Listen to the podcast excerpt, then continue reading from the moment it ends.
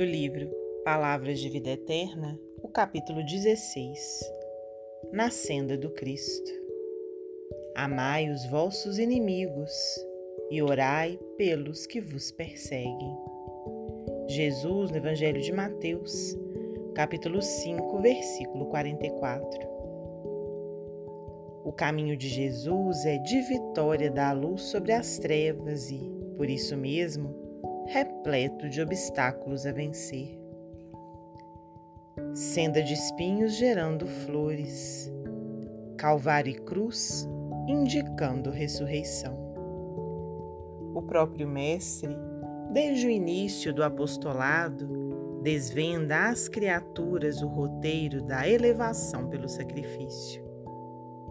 Sofre renunciando ao divino esplendor do céu para acomodar-se à sombra terrestre na estrebaria. Experimenta a incompreensão de sua época, auxilia sem paga, serve sem recompensa, padece a desconfiança dos mais amados. Depois de oferecer sublime espetáculo de abnegação e grandeza, é içado ao madeiro por malfeitor comum Ainda assim, perdoa os verdugos, ouvida as ofensas e volta do túmulo para ajudar. Todos os seus companheiros de ministério, restaurados na confiança, testemunharam a boa nova, atravessando dificuldade e luta, martírio e flagelação.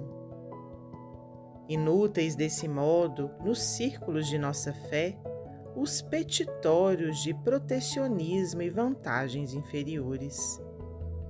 Ressurgindo no Espiritismo, o Evangelho faz-nos sentir que tornamos à carne para regenerar e reaprender. Com o corpo físico, retomamos nossos débitos, nossas deficiências, nossas fraquezas e nossas aversões e não superaremos os entraves da própria liberação, providenciando ajuste inadequado com os nossos desejos inconsequentes. Acusar, reclamar, queixar-se não são verbos conjugáveis no campo de nossos princípios. Disse-nos o Senhor: Amai os vossos inimigos e orai pelos que vos perseguem.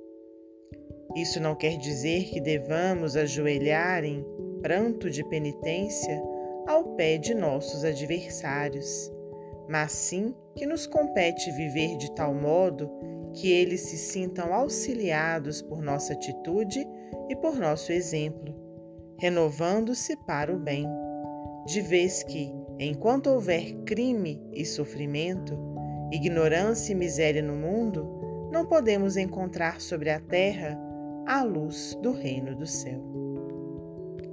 Emmanuel, psicografia de Francisco Cândido Xavier.